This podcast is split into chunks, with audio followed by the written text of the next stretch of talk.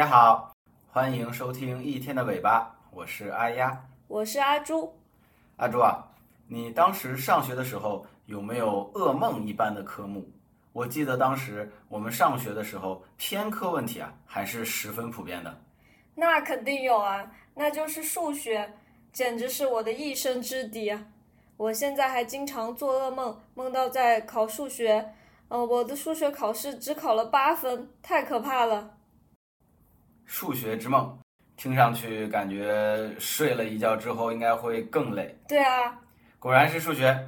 别说文科生的阿朱了，对于理科生的阿丫，数学当时也并不是一个我十分喜欢的科目。其实很多人对于数学都会有相同的感觉，相比于物理啊、化学、历史或者地理，数学的内容呢，它更加的抽象。我们很难通过感性的认知去理解数学，确实，嗯，再加上数不尽的公式、原理，哦，真的会让人产生恐惧，而惧怕攀登数学这座大山，就成了我们十分嗯熟悉的日常了。嗯，那今天呢，我们就反其道而行之，去找一找、寻一寻、探一探数学之美。数学之美。啊，听到这个，为什么我现在就感觉头大了呢？我有点开始怀疑最后能不能找到啊。不过呢，我还是先扔掉对数学先入为主的刻板印象，不如当成刚刚开始了解、认识数学这位新同学。那阿雅，我们快开始吧。好的，那今天我们就先从数数字开始。嗯，什么意思？数数字？你是说让我从一二三四五这样子数吗？哎呀，说要重新认识数学，也不是说从幼儿园阶段开始哦。幼儿园很有意思的描述，阿朱，你有没有想过啊？数学也是一门科学，所以呢，也有被发明或者说被发现的那个时间窗口。那在数学还没有被发现的时候，人类啊，就像刚才阿朱说的，幼儿园阶段。大家是怎么计数的？或者更简单一点来说，大家是怎么数数的呢？哦，确实啊，好像有听说过一些那种结绳计数式的计数方法，这确实是挺有意思的设想。我记得当时在埃及看见他们的计数形式，它是通过一些特定的符号，一个一个的积累起来。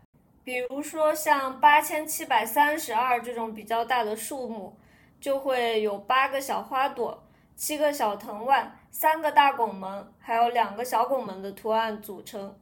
最后呢，画完这些图案就会非常非常的长，把石板都刻满了。嗯，埃及的技术方式还真是很有艺术感。到了罗马时代，就像刚刚阿朱说的八千七百三十二，对吧？就会呢。被写成有八个 M，然后呢有一个 D，两个 C，加上三个 X 以及两个 I。当然，罗马数字的计数方法，相信后几位这个数字啊，大家应该都很熟悉了。现在在装饰啊以及很多钟表上，还会用到罗马数字的一种计数方式。那么，如果要让古人去记录很大的数字呢？比如数不尽的天上的星星。还有沙滩上的沙子，哇，那肯定是特别难了。就像以前上网络上不是还流行过那种呃很无聊的比赛，就是有人把一袋米打开，然后数一数一共有多少粒米，甚至还有数火龙果有多少粒子 那样的情况。对对对对，没错，我也记得我看见过，在巨大的数字啊，它其实啊极大的阻碍了公元前三世纪在数学上的发展。直到阿基米德在《数沙者》这本书的名字啊，就叫做《数沙者》，就是数沙子的人。《数沙者》这本书中介绍了我们现在科学技术法的前身。这本书，阿基米德就是为了证明沙子啊是可以数清楚的。他先使用了古埃及算法中啊最大的数字一万，这个叫 myriad。然后呢，阿基米德引入了一个新的数字。octet，一个 octet 呢，就等于我们刚刚说的一万个一万哦。第一次引入了这种啊，像数量级的这种概念。原来我们的计数法有一个这么神奇的故事在里面啊！嗯嗯嗯，是的。说到很大的数字，阿朱有没有听说过？嗯，我记得是印度的舍汉王的故事啊。我有所耳闻，传说本达希尔向舍汉王献上自己发明的象棋，国王十分高兴，就打算给他赏赐。而达希尔提出一个看起来十分谦逊的要求，他说：“国王，请在棋盘的第一个格子里放一粒小麦，第二个格子里面放两粒小麦，第三个格子里呢放四粒，第四个放八粒。每一个格子的小麦数量是前一个格子的两倍，那么填满这六十四个格子就可以了。”国王一听，哦，他要的真的不多。对啊，国王那么富裕，一个国家的财富呢？然后他就做了慷慨的姿态，就说：“你的要求当然会得到满足。”然后他就命令卫兵扛来一袋小麦，结果还没有填满第二十个格子，袋子就空了。于是只能一袋一袋的加码。在持续了很长的时间之后啊，国王才发现全印度的庄稼加起来都是不够的。哦，要填满六十四个呢。它一共需要一点八乘以十的十九次方粒麦子。哦天哪！哼，约等于全世界两千年的小麦总产量。就这样，国王欠下了一笔巨债啊！哦天哪！看来当时国王对这种极大的数字还没有一个比较确切的认识啊。是的。其实有关大数字的故事还有很多，还有一个是关于有人预测世界末日的故事。哦，在贝纳勒斯神庙里啊，有三根金刚石针，每一根针上啊有六十四个金圆片，从小到大依次堆叠在这个石针上。上面的小，下面的大，对吧？没错，没错，从上到下是由小及大。有一个僧侣呢，需要借助第二根针板，把所有的六十四个金盘啊，就是我们刚刚说的由小到大的这六十四张金盘，移动到第三根时针上。每次移动啊，不能出现上面的圆盘比下面的圆盘大的情况。其实啊，我们现在在市场上应该也可以看到一种经过改良款的玩具啊。哦，就是那种小朋友的三个小圆圈，然后穿在一个那种木质的柱子上，对吧？对的，对的。那么这个圆这个玩具，其实现在来看啊是很简单的，它只有三个小圆小圆盘或者小圆圈，是一个比一个大，就是上面的是最小的，然后底下那是最大的。对，然后之后是锻炼现在儿童的智智力也好，或者是锻炼他们的动手能力也好，需要让他们把。这三个由上到下从小及大的三个小圆盘，呃，把它移动到另外的一个柱子上，当然也有第三个柱子可以借助它进行帮忙。那么这个游戏其实它的原理啊很简单，我们这里呢简单的描述一下它的过程。它其实呢就是把从上到下，我们现在把它们命个名，比如说小、中、大三个小圆盘，嗯，呃，依次呢去移动。第一次呢可以把小圆盘放在第二根柱子上。然后把中等圆盘放在第三根柱子上，然后之后把小圆盘在第二根柱子上的小圆盘呢放到第三根柱子上，这样的话，在第一根柱子上就只剩一个大圆盘，对，第二个柱子上是空的，第三张第三根柱子呢，它是一小一中，没错。然后这个时候呢，我们就可以把大的圆盘从第一个柱子上移动到那个空的第二根柱子上。对吧？这样呢，我们再把第三根柱子一小一中，把小的圆盘先移动到第一根柱子上，没错。然后把第三根石柱上仅剩的中等圆盘呢，移动到第二根。现在第二根上面有一个大圆盘哦，这样就可以把中圆盘放在第二根大圆盘的上面。没错。最后呢，把第一根柱子的小圆盘再放到第二根柱子的大圆盘、中圆盘的上面。是的。这样就可以很呃完整的进行一次呃移动。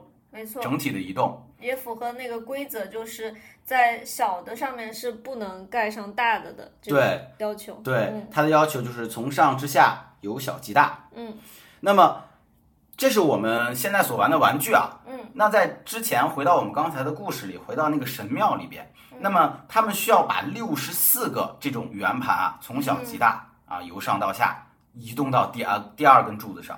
如果我们现在来计算，或者说我们来定义，它每移动一步啊，它耗时一秒的时间，我们需要五千八百亿年，天啊，才能完成这个加引号的世界末日。哦，而且，其实呢，根据目前所认知的太阳所提供的原子能量去计算的话，啊，我们现在的科学去计算，其实两百亿年之后啊，地球就已经失去了太阳的能量，也就是说，可以算是我们目前所预知的一种加引号的世界末日了。嗯，那么，相比这五千八百亿年，根本无法相提并论。所以数数字啊，还真的是蛮有意思的。是啊，没想到六十四个圆盘就需要五千八百亿年去完成那个符合规则的移动啊。那阿呀，如果这个数字再极限一些，那就是无穷大了吧？对的，我一直有个疑问，无穷大在这个无穷大之间会有存在可以比较的相对的大小吗？嗯，这是一个很经典的问题。那我们这里啊就要提及一个人，他就是无穷数学啊，无穷数学它也是数学里的一个分支，无穷数学的奠基者奥尔格康托尔。阿朱，如果我现在有十个苹果，你有八个苹果，你会怎么比较我们拥有苹果谁多谁少呢？这个挺简单的，最简单的方法，我们就是一一对位吧。你一个苹果，我一个苹果，那么数到第九个苹果的时候，我没有苹果了，就说明你比我多。嗯，没错没错，听起来非常简单的一个道理。当时康托尔就是通过阿朱刚刚说的这种一一配比无穷数对配对法进行比较。就比如我们比较一下奇数多还是偶数多。如果使用表格啊，我们就可以发现，那么奇数就是一三五七，那么偶数呢就二四六八。我们一一对应，一可以对应二，三可以对应四，五可以对应六，这个样子。那么它们其实也是完全符合刚刚所说的无穷配对法，所以一一对应。我们可以说偶数和奇数在无穷的这个范围内是一样多的。那这样的话，我们现在来对比一下所有的数字和偶数到底谁多？嗯，乍一听，我们会说，那所有的数字和偶数，那肯定是所有的数字多喽。对啊，因为所有的数字里面包含了偶数啊，难道不是吗？没错，这就是数学的一个神奇之处啊！我们可以继续用刚刚的配对法进行比对。那么所有数字，那就比如说一二三四五这样的数字，它其实可以对应的就是二四六八偶数。那么一可以对应二，二可以对应四，三可以对应六，以此类推。那么我们发现，其实也是可以完美的一一对应的。那么意思就是说，在我们对比所有数和偶数的时候，我们发现它在无穷的范围内，其实所有数的数量是等于偶数的数量的。同理，分数的数量呢，也等于整数的数量。在无穷数的世界里啊，部分是可以等于整体的。无穷大的数字啊，的确拥有一些不同于普通数字的一些古怪特性。这真的很有意思啊！就比如说，我们想象一家旅馆，这个旅馆呢有无数多的房间，所有的房间都已经住满了。这时候呢，来了一个新客人，他想要入住，那么这家店主就可以热情的跟新客人说：“当然可以。”那他就可以把一号房间的客人挪到二号房间，二号房间的客人呢挪到三号房间，以此类推，新客人就可以顺利入住一号房间了。那其实说了半天啊，无穷数肯定就等于无穷数喽，好像也不神奇啊。嗯，不神奇，怎么能出现在我们这一期播客里呢？那我可要告诉你，无穷数不一定都一样的多，一样的大。啊？怎么会呢？OK，那就让我们来比较一下啊，一条线上所有点的数量和刚刚所说的整数，或者是说和所有数哪个多？嗯，同理，我们还是使用刚刚的一一对应法啊。每个点在线上的位置呢，其实可以描述啊它离端点的距离。那么这里啊，我再引入一个小的一个插曲，就是说这里呢，其实我们会使用到分数，不过可能啊，现在很多人已经有点忘记了分数的定义啊。其实啊，这里我们要去明白一个知识，那就是分数它要不然就是一个有限小数，就比如说二分之一，它就是零点五，对吧？要不然呢，它是一个无限循环小数，比如说三分之一。那么这里我们知道它是零点三三三三三一直在循环，它是一个有限呃无限循环小数。那么我们这里刚刚说的，在线段中啊，它的点和端点的距离会出现刚刚所说的有限小数，也会出现我们刚刚所说的有限循环小数。当然，这两个就是分数喽。但是这里还有个例外哦，就是一条线上的点，它离端点的距离可能会出现无限不循环小数。嗯，是这样。如果我们再继续按照刚才的一一对比法，那么整数就在整数里边，小数可以分为有限小数、无限循环小数。比到这里的时候，线段上的点和所有的数是一样多的。但是，就像我们刚才说的，我们线段上的点含有一种可能是无限不循环小数。嗯，那么大家就可以很清晰的看到，我们所说的结论是，线段上的点的数量是要比所有数大的多的。这个很有意思啊。我收回也不神奇这句话。其实这种故事性的逻辑让我更加了解了无限不循环小数的概念。那其实通过对应法可以发现，任意直线所有点的数量都是相同的，这又激发了我向下一步探索。那么曲线上的点呢，是不是肯定比直线上的点要多？嗯，很好，阿朱现在已经开始对数学产生了浓厚的兴趣了。是啊，你说的没错，曲线上的点是比直线上的点多的。不过这里啊，我们让各位听众以及阿朱啊自己再进一步的思考，这里就留一个小小的开动脑筋的话题，大家可以在评论区积极留言。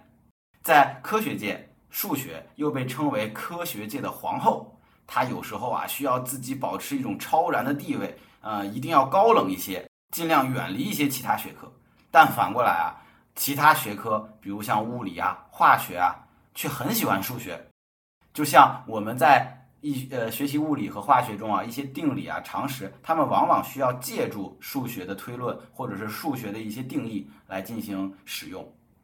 那就让我们再进一步进入一个数学的纯粹领域，一直坚守着啊，这里双有个双引号无用的高贵地位，唯一的作用啊，就是帮助人们锻炼智力。它就是数学一个很重要的分支——数论，它也是最古老、最复杂的理论数学思想之一。我居然有那么一点点的期待和好奇了哦。嗯，那我们不妨就先聊聊高贵的质数。